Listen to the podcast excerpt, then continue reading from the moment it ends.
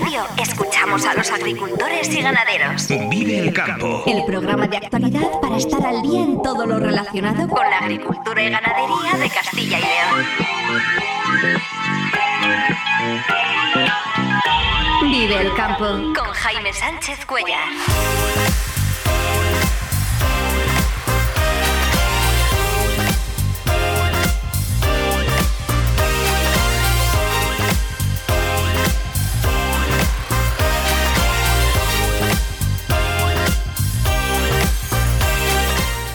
Buenos días, esto es Vive el Campo en Vive Radio. Hoy es viernes 15 de diciembre y hasta las 7 y 50 de la mañana aquí contamos lo que está pasando en el sector agroalimentario y cómo afecta a los agricultores y ganaderos de Castilla y León. El campo al día, toda la actualidad del sector en Vive Radio.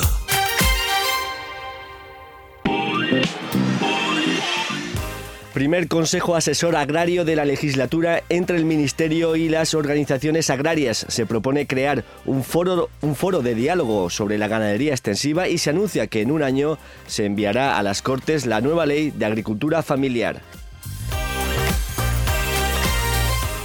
La Unión Europea abre oficialmente las negociaciones de adhesión con Ucrania. Ayer el Copa Colleca, el órgano que reúne en Bruselas a las organizaciones agrarias y a las cooperativas, denunció que ahora mismo existe competencia desleal por la entrada masiva de productos agrícolas ucranianos sin aranceles que están distorsionando el mercado europeo. La Asociación de Productores de Patata de Castilla y León prepara ya la próxima campaña. Las previsiones de precios son optimistas, pero preocupa la falta de patata de siembra. Lo vamos a analizar en el tiempo de entrevista con Alfonso Sáez de Cámara, director de la cooperativa de Udapa de Álava. Y hoy tenemos sección de divulgación científica de la meteorología. Hablaremos con Víctor González para explicar por qué comienzan ya a alargarse un poco las tardes. Vive el tiempo en Vive Radio. Pero vamos a conocer antes lo primero la previsión del tiempo. Daniel Angulo, eh, muy buenos días. Hola, muy buenos días, Jaime. Muy buenos días también a todos los amigos oyentes de Vive Radio en este momento y de Vive el Campo. Ayer tuvimos ya una jornada con sol en muchas zonas de Castilla y León, sobre todo en el oeste, donde empieza a acercarse el anticiclón, mientras que hubo nubes, algunas lluvias, incluso en el norte de Burgos, norte de Soria, lluvias que fueron remitiendo según avanzado el día. Y unas temperaturas con diferencias, sobre todo en las zonas de sol, pues las máximas estuvieron, por ejemplo, en Zamora, eh, llegaron casi a los 12 grados, 11 grados tuvieron en Salamanca y 10 y medio en León. Sin embargo, en otras zonas, eh, más altas del sur, donde hubo nubosidad de tipo estratiforme como Ávila, se quedaron en 6,6 de máxima y 7 hubo en Segovia. 9,7 hubo en Palencia, 10,2 en Valladolid de máxima, 8,2 en Burgos y 9,2 en Soria. ¿Y hoy qué va a pasar? Pues que van a subir las temperaturas. La verdad que ayer en algunas provincias como Burgos, Soria, Segovia, Valencia, pues la, la, entrada de ese viento del norte hizo que el ambiente fuese desapacible. Hoy ya el viento va a ir amainando, el día va a ser muy soleado, aunque ahora mismo hay que contar con muchas nieblas, nieblas que ocupan sobre todo el Valle del Duero, también la zona norte de Segovia, la Campiña, Tierra de Pinares, también tenemos eh, nieblas por la Moraña, pero bueno, van a ir levantando, quedando los cielos, como digo, despejados o poco nubosos en el oeste, ello va a hacer que suban las temperaturas, por ejemplo, ya hoy en León se espera una máxima de 12 grados, aunque ahora el ambiente es frío, eh, están las temperaturas bajo cero y la mínima pues va a estar sobre 1 o 2 bajo cero. En Palencia llegarán a los 11 grados con un día de sol, poca nubosidad y con mínimas, eso sí, al amanecer, allá sobre las 8, 8 y media, entre 1 o 2 bajo cero. 1 o 2 bajo cero también van a tener en Valladolid con una máxima de 11 grados. Ávila se van a quedar sobre los 9 grados, por debajo de los 10. En Burgos rondarán los 10 grados. Allí, como hay nubes ahora mismo, no va a llegar a helar, pero la mínima va a estar sobre 1 o 2 grados. Luego en Segovia, también, como es una zona más alta, va a tener una mínima de 1 grado y una máxima de 10. Soria, 11 se espera de máxima, 1 de mínima. Y en Zamora, pues están rondando ahora los 0 grados, ahí se va a quedar la mínima y tendrán una máxima de 11. Como digo, hoy suben un poco las temperaturas con respecto a ayer, va a ser un día sobre todo más soleado en el oeste y seguirán las nubes por la mañana en Burgos, en Soria y en Segovia. Entrará algo de viento norte y esas nubes pues correrán la provincia de Burgos, harán el recorrido normal por la provincia de Burgos, luego llegarán al sistema ibérico y luego a la provincia de Segovia. Pero ya para mañana y para el fin de semana en completo, la tendencia es que el anticiclón se coloque encima de nuestro país y eso nos va a proporcionar un tiempo totalmente estable. Pero ocurre una cosa, en los anticiclones el aire baja desde las capas altas hacia la superficie, creando subsidencia.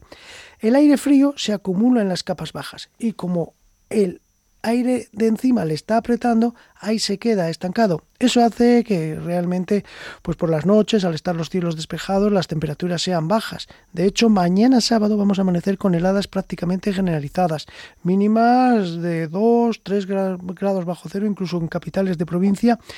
Y luego van a estar también las nieblas presentes en todo el Valle del Duero, sobre todo provincia de Zamora, Valladolid, eh, casi toda la provincia de Valladolid va a tener nieblas, oeste y suroeste de Burgos, sur, la mitad sur de Palencia, norte de Segovia, norte de Ávila. Las nieblas aquí podrían ser persistentes hasta bien entrado el día, incluso en la provincia de Zamora durante toda la jornada. En el resto, pues será un día bonito, de cielos azules despejados, con temperaturas pues más o menos agradables para la época, ¿no? A mediodía estarán sobre los 10, 11 grados. Donde persistan las nieblas, ojo, porque las máximas pues se quedarán bajas, apenas superarán los 8 o 9 grados. Ya digo que se quedarán persistentes las nieblas, sobre todo en el Bajo Duero. Para el domingo, atención, este día el viento va a estar en, prácticamente en calma, entonces va a haber más eh, nieblas, las zonas van a ser más extensas, van a abarcar por gran parte de la provincia de Palencia, de Burgos oeste, suroeste, incluso en el Valle del Ebro, también todo el Duero e incluso se pueden extender hacia el oeste y norte de Salamanca. Y las nieblas podrán ser más persistentes el domingo, con con grandes diferencias, donde haya nieblas, donde no, donde no haya nieblas, es decir, en las zonas montañosas, en las más altas, donde suele hacer más frío, que es en el norte de León, norte de Burgos, norte de Palencia, pues allí las temperaturas máximas serán más elevadas, estarán sobre 11-12 grados y donde persistan las nieblas se quedarán sobre 7-8. Y parece que también la próxima semana va a comenzar con parecidas características. Por cierto que la próxima semana nos llevará ya directamente al invierno y comenzaremos además la semana con la celebración de la Virgen de la O, patrona de muchas localidades de Castilla y León. Nada más, muy buenos días y hasta luego. Jaime Sánchez Cuellar te ofrece toda la actualidad informativa relacionada con la agricultura y la ganadería para estar al día. Vive el campo. En Vive Radio. Vive la entrevista del día en Vive el Campo.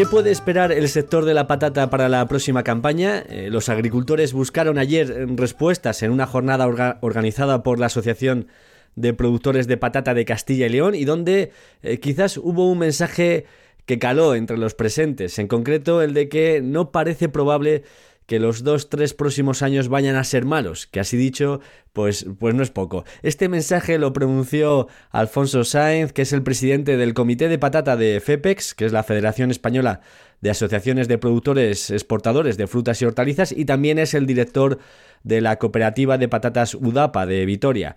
Alfonso Sáenz, muy buenos días. Buenos días. Ayer dijo que no es probable que los dos, tres próximos años vayan a ser malos para el productor de patatas que si transformamos la frase en positivo sería algo así como que vienen dos o tres años de buenos precios, pero no sé si nos podemos aventurar a decir tanto.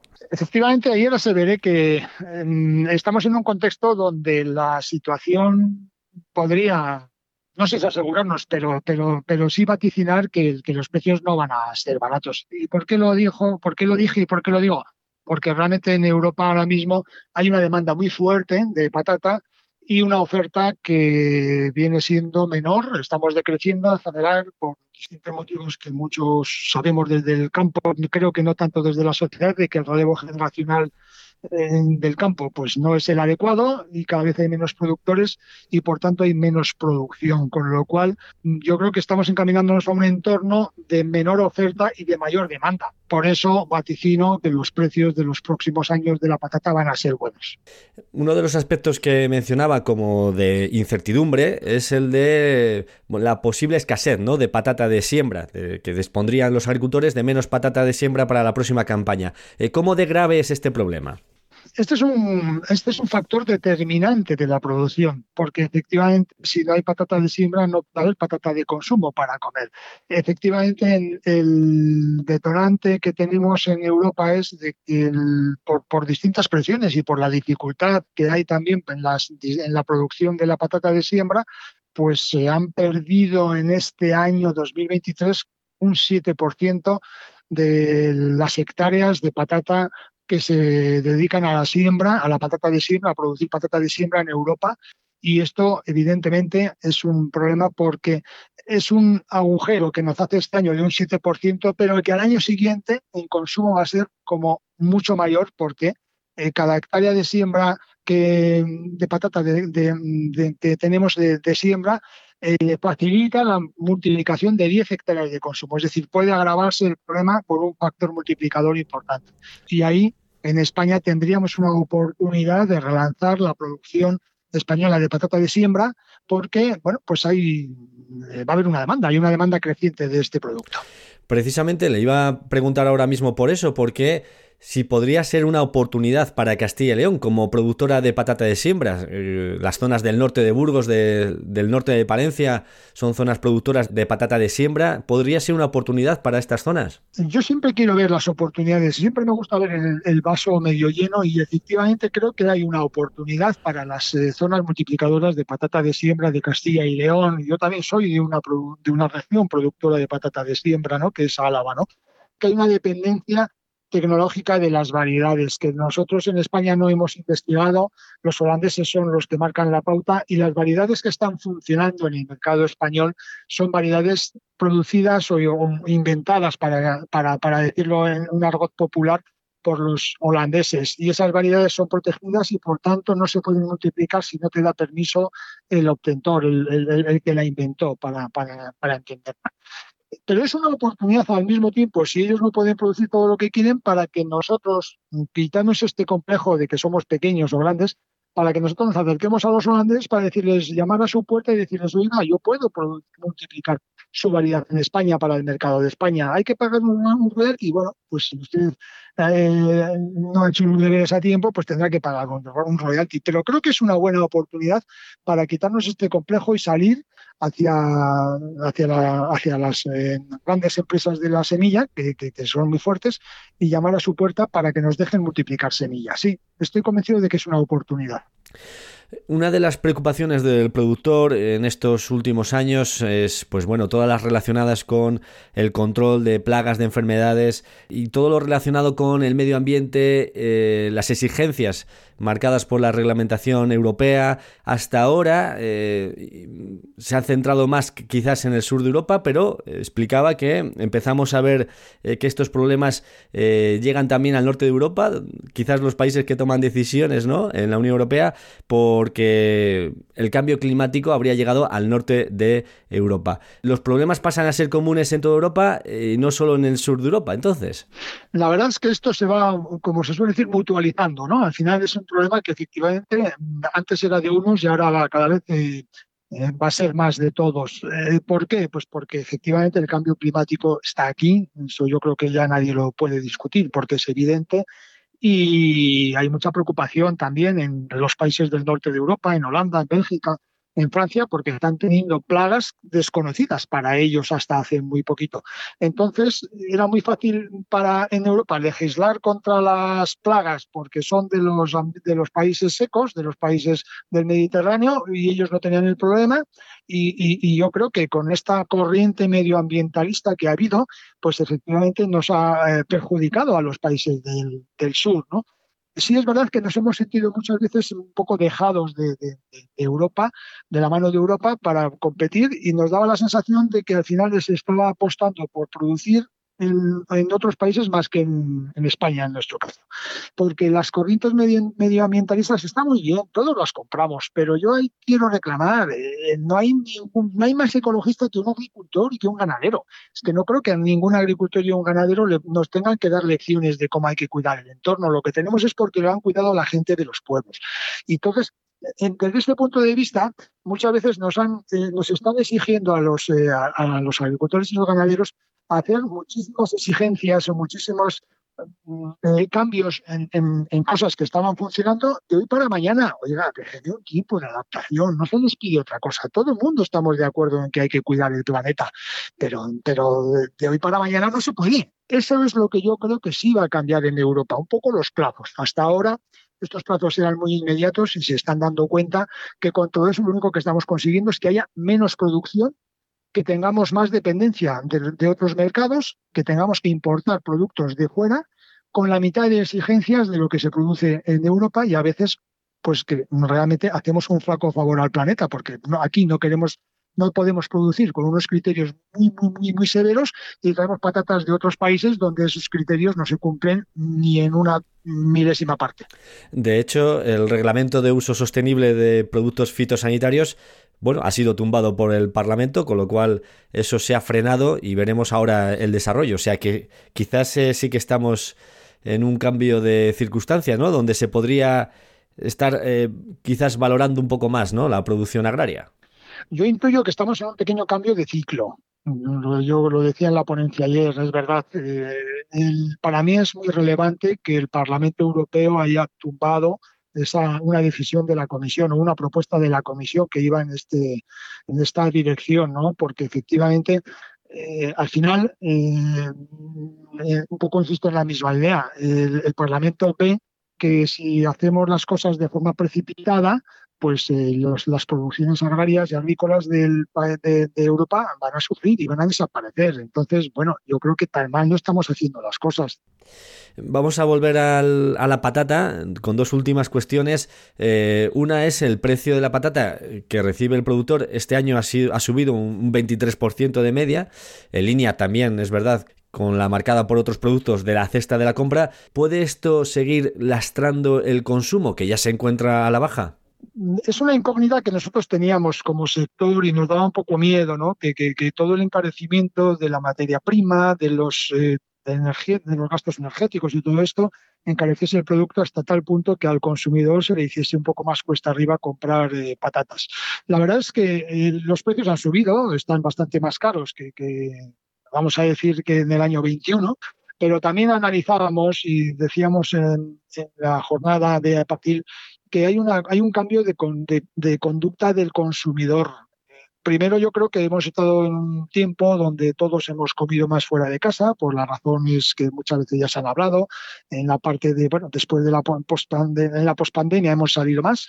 Y segundo, eh, también es verdad que hay cambios culturales. No olvidemos que en España la población activa eh, trabajadora es más que nunca, con lo cual en los hogares eh, hay actividad, salimos salimos de, para el trabajo, comemos más fuera de casa y tenemos menos tiempo en casa y evidentemente, obviamente, si entra un sueldo en casa hay más dinero en casa. Esto está haciendo que los productos de conveniencia, productos procesados, etcétera, se consuman más, se va viendo esa tendencia y los productos frescos en general, no solo la patata, también las hortalizas frescas y todo esto, pues están disminuyendo su consumo en volumen. Mm, relacionado con esto, eh, hablaba también de la industrialización de la producción quizás eh, pues este, esta transformación ¿no? en los hábitos de consumo. Me ha sorprendido mucho uno de los ejemplos que mencionaba, que una fábrica en Bélgica puede asumir de lo que consume más de la mitad de lo que consume un país como España. Una sola fábrica. Sí, es, es cierto, son, es verdad, es que eh, ver, esos datos y su contexto, es, eh, las cifras son impresionantes. Efectivamente, hay empresas multinacionales que tienen proyectos de transformación de cantidades eh, bestiales, brutales, ¿no? Pero yo creo que está pasando un poco en todo el sector, ¿eh? Pero en fin, en la patata, por no irnos de, a otro sector, es así. las necesidades de la patata, de las necesidades de las, de las industrias de patata congelada en, en Europa, en los próximos tres años se estima que van a crecer en 50.000 hectáreas más de las actuales. España produce 60.000 hectáreas, con lo cual le estoy hablando de las nuevas. Solo las nuevas, que son tres, cuatro proyectos, necesitan prácticamente tanta superficie como toda la producción española con cuatro fábricas. Bueno, esto es evidentemente, esto es eh, así porque el, mundo es muy grande, por, para bien, y para mal. ¿Eh? Y bueno, estas empresas tan grandes, sobre todo congeladoras, sus mercados, eh, sus mercados importantes los tienen en Asia, lo que es India, China y todos sabemos la población que hay en estos países, ¿no? Entonces, el producto de la patata congelada en concreto tiene una demanda brutal en, en China, en India, en Corea, porque, bueno, a todos oímos que, que, ahora se consume más carne de cerdo, de carne de vacuno, de no sé qué, en, en, en, Asia, porque la renta per cápita ha subido, y bueno, pues con la carne, pues van, o, van verduras eh, congeladas o frescas, o van patatas. Bueno, pues muchas patatas, mucha patata va para ahí, y la necesidad de, de la patata industrial es brutal, y eso lo están aprovechando las multinacionales, que la mayoría son o americanas o son del belgas o holandesas y alemanas. Ahí es donde están las grandes empresas congeladoras de patata del mundo. Un ejemplo, por tanto, de cómo está cambiando el mundo y el comercio y la alimentación. Una última cuestión, mm, rápidamente, pero sí que quería no dejar de preguntarle, porque en Castilla y León hay pocas cooperativas de patatas y sí que queríamos conocer un poquito el modelo de UDAPA, eh, exactamente, sobre todo, eh, cómo trabajan con el productor, ¿no? Con el agricultor. Bueno, me alegra la pregunta mucho, porque efectivamente es un tema que a mí yo soy un firme defensor del modelo cooperativo y porque creo que tiene muchas virtudes y creo que es un modelo de futuro que se arraiga en el terreno. Bueno, eh, yo voy a empezar diciendo que nosotros efectivamente somos una cooperativa, pero sí somos una cooperativa singular, porque nosotros eh, tenemos un equilibrio entre productores y los trabajadores que estamos en la propia cooperativa. ¿Por qué digo esto? Porque la patata es un producto particular que tiene una, una, ley de mercado que un producto en unas circunstancias vale X y en otras circunstancias vale Y. Un producto que es bonito vale el 30% más que un producto que no es bonito. Mm, eso no se puede hacer para todos café. hay, que, hay, que, hacer una gestión de ese producto y a cada cual hay que pagarle en función de lo que, de lo que eh, da el mercado. Y eso lo hacemos entre productores y no queremos discutir, es muy difícil llevarlo a cabo, gestionarlo. Por lo tanto, ¿qué estoy diciendo? Bueno, en una cooperativa, para que una cooperativa de patatas funcione, tiene que haber un liderazgo muy claro. A alguien hay que darle una potestad. Nosotros en UDAPA llevamos 30 años con un modelo, como he dicho, donde los gestores tenemos, somos socios también de la cooperativa y cuando venía un productor con patatas, le decíamos, mira, no vamos a hablar ahora de socio a socio, no te tengo que admitir las patatas porque eres socio. Yo también soy socio, ni te impongo ni, ni, te dejo de imponer.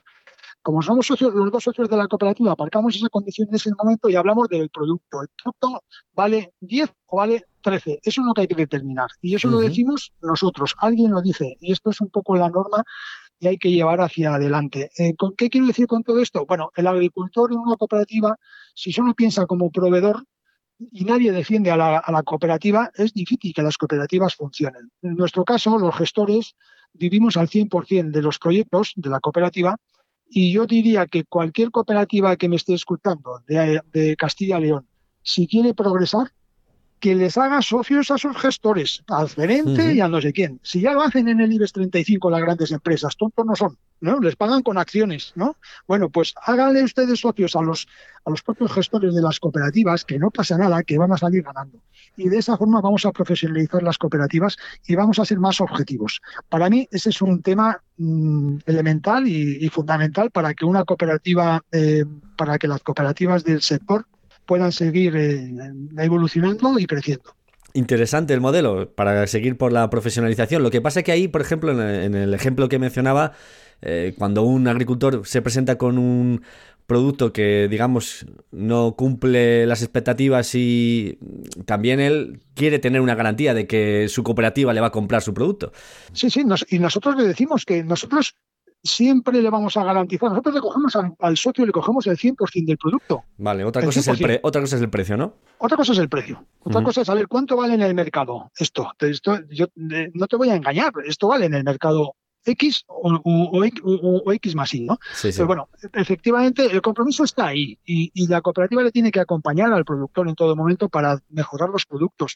Yo siempre digo que las cooperativas somos generadores de oportunidades. Tenemos que tener eh, la visión de, ver por dónde va el mercado para decirles a los productores, oiga, usted vaya por aquí porque este, orientando la producción hacia aquí, vamos a tener mercado y si tienes mercado al final ganas dinero, ¿no? Hay que, hay que escuchar al mercado. Nosotros, eh, con todo lo difícil que es hacer patata de lavado, nuestros socios de agricultores se han especializado en hacer patata de lavado y les va bien. O sea que, eh, eh, ¿pero por qué? Porque hemos tenido claro muy bien hacia dónde vamos y no hemos dudado del camino. ¿eh? y luego hay que escuchar mucho al cliente. Insisto, el cliente y profesionalización. Para mí esas son las claves. Y como sois socios, pues puedes hablar en plural y decir que os va, que os va bien. Alfonso, Alfonso Sáez, presidente del comité de patata de FEPEX y director de la cooperativa de patatas de UDAPA. Muchísimas gracias por estar esta mañana aquí con nosotros en Vive el Campo y muy buenos días. Gracias a vosotros por la oportunidad de dejarme expresar. Gracias. Buenos días. Agricultor, es el momento de sembrar cebada Lavanda Lavanda. Se ha confirmado su excelente potencial de producción. Lavanda es la variedad más segura del mercado. Excelente adaptación a secanos áridos y todo tipo de terrenos. Es el resultado de un cruzamiento de Hispanic y Meseta. Lavanda, la variedad número uno en Castilla y León. Florimón de la innovación al servicio de la agricultura. La Junta de Castilla y León impulsa las inversiones y obras de tu ayuntamiento para que tengas unos servicios e infraestructuras modernas, eficaces y sostenibles. Porque nos importas, porque te lo mereces.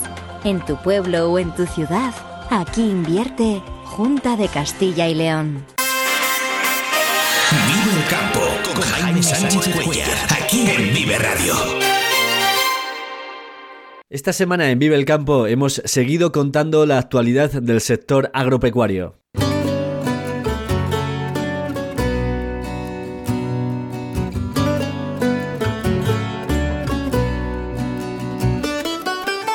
Y lo hemos hecho interesándonos por la eficiencia y la mejora en el manejo del agua y las posibilidades que ofrece la recarga natural de los acuíferos, por el uso de la inteligencia artificial para la reducción del impacto ambiental de la ganadería extensiva o por las posibilidades del cultivo de la soja en Castilla y León.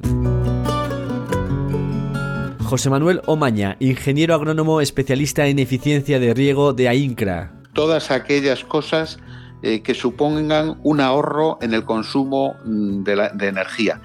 Y una vez conseguido eso, pasaríamos a la siguiente fase. Nuestro consumo ha bajado y ahora ya ese consumo que tengamos nuevo, inferior, eh, vamos a hacerlo a partir de autoconsumo eh, con energía solar fotovoltaica. Sergio Martos Rosillo, doctor en Ciencias Geológicas, coordinador del proyecto de investigación sobre el manejo tradicional del agua. Si controlamos la superficie de riego y, controlamos los sistemas de regadío y los sistemas de abonado, podemos conseguir eh, que la agricultura eh, contribuya a mantener el caudal de, los ríos, lo sabemos gestionar bien, en, contra de lo que se suele pensar. Daniel Cea, ingeniero agrónomo en el proyecto Airegan. Podemos sacar muestras del terreno, analizar el carbono activo, analizar los nutrientes, pues el NPK del terreno, eh, la densidad aparente, bueno, una serie de parámetros que se analizan en laboratorio, cruzarlo por, por zonas en las que han pastado los animales y zonas en las que no, y este, en esta comparación comprobar que las zonas en las que pastan los animales se secuestra más carbono y por lo tanto es beneficioso. Pablo Pascual, ingeniero agrónomo especializado en el cultivo de soja. Que el hacerlo aquí a nivel local, lo que conseguimos como país es es hacerlo más sostenible. Date cuenta que, hacerlo aquí reducimos de manera muy importante la huella de carbono de, poderlo traer de terceros países. Ayudamos también a nuestros agricultores porque les damos valor. Eh, generamos una economía porque le, damos, damos un, un valor importante a sus explotaciones, a su cuenta de resultados. Todas estas entrevistas y todos los programas los tienes en viveradio.es y en todas las plataformas de podcast.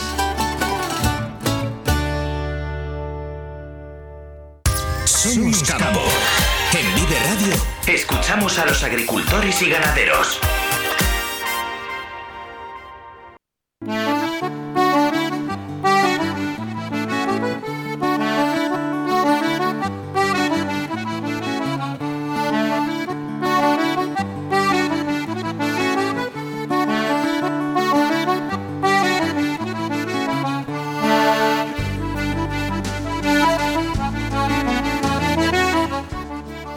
Santa Lucía acorta la noche y alarga el día. Esto fue el miércoles y según la creencia popular, a partir de ahora se alargan un poco las tardes. Hoy nos vamos a preguntar si esto lo confirma la ciencia o cuándo exactamente comienza a retrasarse la puesta de sol y qué diferencias hay entre unas zonas y otras. Las respuestas las tiene Víctor González, experto en meteorología de Meteorred, que cada viernes nos trae el lado científico del tiempo. Eh, Víctor, muy buenos días. Hola, muy buenos días, Jaime. ¿Han empezado ya a alargarse las tardes o cuándo va a ocurrir esto? Pues eh, precisamente es algo que está empezando a ocurrir ahora, aunque todavía quedan unos días para el día más corto del año, eso ya lo sabemos bien, realmente las tardes están empezando a alargarse a partir de ahora. Concretamente estos días son los días en los que las tardes son más cortas y a partir aproximadamente del día 14, 15, por estas fechas precisamente, empiezan a alargarse pero a la vez también se va, eh, se va retrasando el amanecer, ¿no? Sí, sí, de hecho no solo es que se vaya retrasando, sino que es que va a seguir retrasándose hasta bien acabado el mes de diciembre. Normalmente los amaneceres eh, más tardíos, en los días en los que más tarde amanece, suele ser aproximadamente en torno a la fecha de Reyes, aproximadamente en primeros de enero. Por tanto, eh, se retrasa el amanecer, se retrasa la puesta de sol. ¿Por qué ocurre esto? Pues fíjate, aquí es donde topamos con una cosa bastante interesante y es que eh, estamos hablando de la órbita de la Tierra como causante de esto. Nosotros sabemos que damos 365 eh, vueltas al año eh, sobre nosotros mismos con respecto al Sol. Pero claro, además de eso, también estamos dando una vuelta completa alrededor del Sol. De hecho, si nosotros en vez de fijar el Sol como un punto fijo del espacio, fijamos, por ejemplo, una estrella cualquiera, imagínate Sirio, por ejemplo, que es la estrella más brillante del cielo, si empezamos a contar las veces que la vemos pasar, resulta que no son 365 como, como el Sol, sino 366 a lo largo de un año, lo cual quiere decir que en los días influye no solo las vueltas que damos sobre nosotros mismos, sino también esa vuelta mucho más amplia que damos alrededor del Sol. Pero claro, ahí entra en factor otra cosa. La órbita alrededor del Sol no es circular, es una elipse. Y ahora mismo estamos más cerca del Sol que en verano, curiosamente, aunque esto suele ser un poco contradictorio porque se hace más frío. Bueno, pero es que eso no marca las estaciones. Pero sí que marca una cosa, que cuando nosotros estamos más cerca del Sol, vamos más rápido, hacemos esa órbita más rápido. Con lo cual, ese pequeño desfase que produce la órbita alrededor del Sol, como ese día extra que tenemos, empieza a avanzar más deprisa y lo que sucede es que el día, lo que es el Sol, se adelanta un poco a los relojes en esta época del año. Claro, todo lo contrario ocurre en verano, que se queda como un poco atrás. Por eso no coincide la tarde más corta ni la mañana más corta con el día más corto. Uy, esto es para escucharlo despacio. no coincide. ¿Cómo has dicho? No coincide ni la tarde más corta, ni el día, ni la mañana más corta con el día más corto del año. Efectivamente, eso es. Es, un poco, de hecho, invito a que la gente lo busque porque esto resulta que es que es mucho más visual viéndolo en una imagen o en una animación que diciéndolo así, que contándolo así. Pero sí que es verdad que nosotros tenemos ahora un día como que intenta escaparse a nuestros relojes, intenta adelantarse un poquito porque la órbita va más rápida alrededor del Sol y por tanto como que tanto la tarde como la mañana tienden a avanzar con respecto a nuestros relojes. ¿Qué es lo que pasa? Que como también se están acortando un poco los días, lo que sucede es que la tarde ya se empieza a alargar y sin embargo la mañana pues se sigue acortando. Pero, pero realmente ocurre eso. Y en tiempo, en horas, eh, tenemos las mismas horas de luz. Claro, de hecho, eh, si, contamos las horas de luz, que es lo que nos interesa, realmente las horas de luz eh, se van a seguir reduciendo hasta el día 22 aproximadamente y a partir de ahí vuelven a aumentar. ¿Vale? O sea que eso sí que es normal. Eso ya coincide con el solsticio. Por tanto, eh, solsticio de invierno que lo tenemos ya a la vista, ¿no? Este 22 eh, de diciembre y que será cuando ya empiecen a crecer las horas de sol, ¿no? Totales de un día. Efectivamente. Técnicamente, ¿qué es el solsticio? Claro, pues el, solsticio en este caso es el día en el cual el ángulo, digamos, de, de incidencia de los rayos solares con respecto al hemisferio norte es más tangencial, por así decirlo. Es el momento en el cual tenemos menos horas de luz porque la incidencia traza un ángulo mm, mucho más tangencial. Y esto, bueno, eh, es, lo contrario en este caso al solsticio y podríamos hablar de equinoccios en el momento en el que tanto en el hemisferio sur como en el hemisferio norte ese ángulo es equivalente y por tanto las horas de luz eh, son las mismas. Bueno, pues eh, a partir de entonces también tenemos refranes, ¿no? Para explicar este fenómeno, ¿no? Mm, se me viene a la mente el de por los reyes lo notan los bueyes o por San Blas una hora más, ¿no? Y ahí ya sí que eh, el refranero nos va dictando ¿no? que se va alargando el día y por tanto, por ejemplo, el trabajo en el campo pues también se, se iba alargando y se va a alargar. Así que eso, eso lo vamos a comprobar a partir de enero. Víctor González, experto en meteorología en Meteorred, gracias por explicarnos la parte científica de conocimientos que es verdad que los hemos aprendido desde pequeños a través de refranes quizás y todo tiene lógicamente su explicación.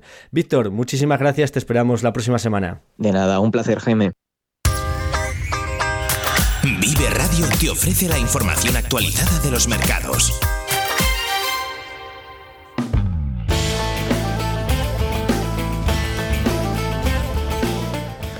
Abordamos ahora los precios de las hortalizas más cultivadas en Castilla y León según los precios medios nacionales aportados por el Ministerio de Agricultura. Son precios por kilos. El ajo a un euro con 47 céntimos, repite precio. La cebolla gana 2 céntimos, está a 39 céntimos. Y el puerro, la zanahoria y la patata repiten cotización. El puerro a 64 céntimos, la zanahoria a 28 y la patata a 33 céntimos.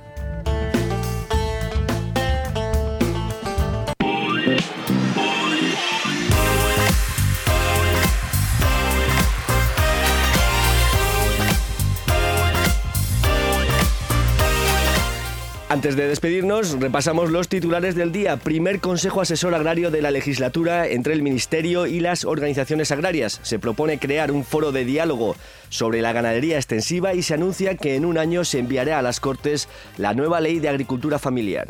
Cuando ha habido problemas como lo del COVID, como el tema de la guerra de Ucrania y demás, la agricultura familiar que produce alimentos de primera calidad, que viven los pueblos y, y garantiza la vertebración del territorio, esa no se deslocaliza, esa no, no se va de porque las cosas le salgan mal un año, se coge y se, y se va. La Unión Europea abre oficialmente las negociaciones de adhesión con Ucrania. El Copa Colleca, el órgano que reúne en Bruselas a las organizaciones agrarias y a las cooperativas, denuncia que ahora mismo existe competencia desleal por la entrada masiva de productos agrícolas ucranianos sin aranceles que están distorsionando el mercado europeo pensemos que, las condiciones en estos momentos de producción de Ucrania son diferentes como no país miembro y esto genera un poco de genera competencia desleal que hay que atajar. Esto no quiere decir que no seamos solidarios con la situación de Ucrania, pero sí que es verdad de que mm, esto ha mm, repercutido muchísimamente en la producción y en los precios que están percibiendo los productores europeos de los productos que he referenciado. Los productores de patata preparan ya la próxima campaña. Las previsiones de precios son optimistas, pero preocupa la falta de patata de siembra es un agujero que nos hace este año de un 7%, pero que al año siguiente el consumo va a ser como mucho mayor porque eh, cada hectárea de siembra de patata que tenemos de, siembra eh, facilita la multiplicación de 10 hectáreas de consumo. Es decir, puede agravarse el problema por un factor multiplicador importante. Por cierto que el director de la cooperativa Alavesa Udapa asegura que para mejorar la profesionalidad de estas organizaciones lo mejor es que los gestores sean también socios para que se impliquen al 100%. Y yo diría que cualquier cooperativa que me esté escuchando de, de Castilla y León, si quiere progresar, que les haga socios a sus gestores, al gerente y a no sé quién. Si ya lo hacen en el IBEX 35 las grandes empresas, tontos no son, ¿no? Les pagan con acciones, ¿no? Bueno, pues háganle ustedes socios a los, a los propios gestores de las cooperativas, que no pasa nada, que van a salir ganando. Quiso viajar a la luna